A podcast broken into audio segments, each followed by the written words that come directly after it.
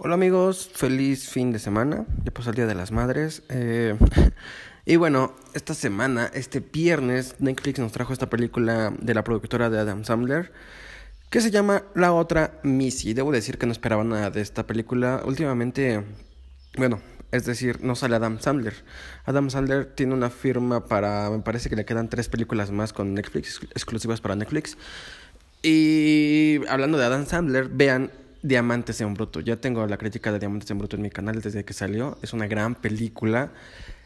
Es un drama. Vemos a Adam Sandler como nunca en la vida.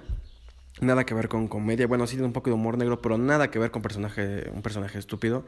Sino que hay una historia de fondo, hay un drama de fondo, hay una desesperación por la cámara, de cómo nos muestra cinematográficamente ciertas secuencias y, y eso te transmite la, la desesperación que quiere transmitir la historia. Entonces vean Diamantes en Bruto si quieren ver algo de trama y una actuación súper buena de Adam Sandler. Eh, de hecho, él estaba súper emocionado por esa película y, le hizo publicidad en su Instagram, bla, bla, bla, porque realmente lo hizo bastante bien. Entonces, esta película de su productora, que es Happy Madison, eh, se llama La Otra Missy. Por ahí hay un cameo de Rob Snyder, eh, bastante X, pero es como que, ah, Rob Snyder, qué bien. Rob Snyder es, bueno, es bueno, es de la familia de los amigos de Adam Sandler, ya sabemos. Eh, es una película de comedia un poco eh, más... es que es la misma fórmula de Adam, de Adam Sandler, o sea, entonces, no hay diferencia, no hay nada que diga, wow, qué, qué gran película. Pero si quieren pasar un rato agradable, porque mm, de cierta forma sí me entretuve, de cierta forma sí ya sabía que hacia dónde iba este chiste. Hay un chiste que por ahí sale al principio, sale a la mitad y remata al final. No fue como que, ah, mira qué buen detalle, pero no es un gran chiste. Entonces, error por ahí. Es muy predecible, obviamente. Desde el principio sabemos qué va a pasar. Es como que se va a enamorar de la chica que no debía porque es un desastre, pero lo va a hacer y bla, bla, bla. Es como muy cliché, pero Debo decirles que sí la pasé bien, aunque, eh, pues si, si se ríen muy fácil, realmente véanla, la van a disfrutar, es un buen rato de, de comedia, digo, sinceramente les recomiendo muchísimo más hasta que el cuerpo aguante, donde sale Scarlett Johansson. Igual Netflix la acaba de subir este fin de semana.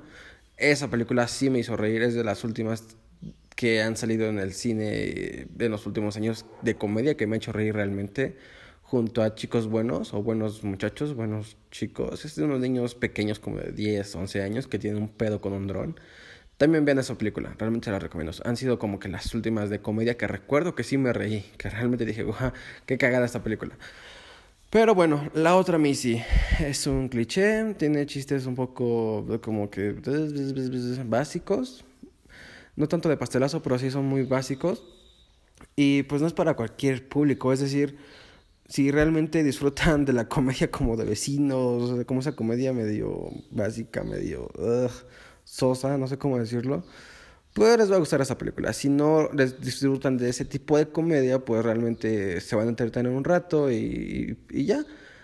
Así que si quieren reír, para mí, en mi tono de comedia, en mis gustos personales, les recomiendo hasta que el cuerpo aguante. Pero les quería hablar de la otra misi. Entonces ustedes deciden si la ven o no.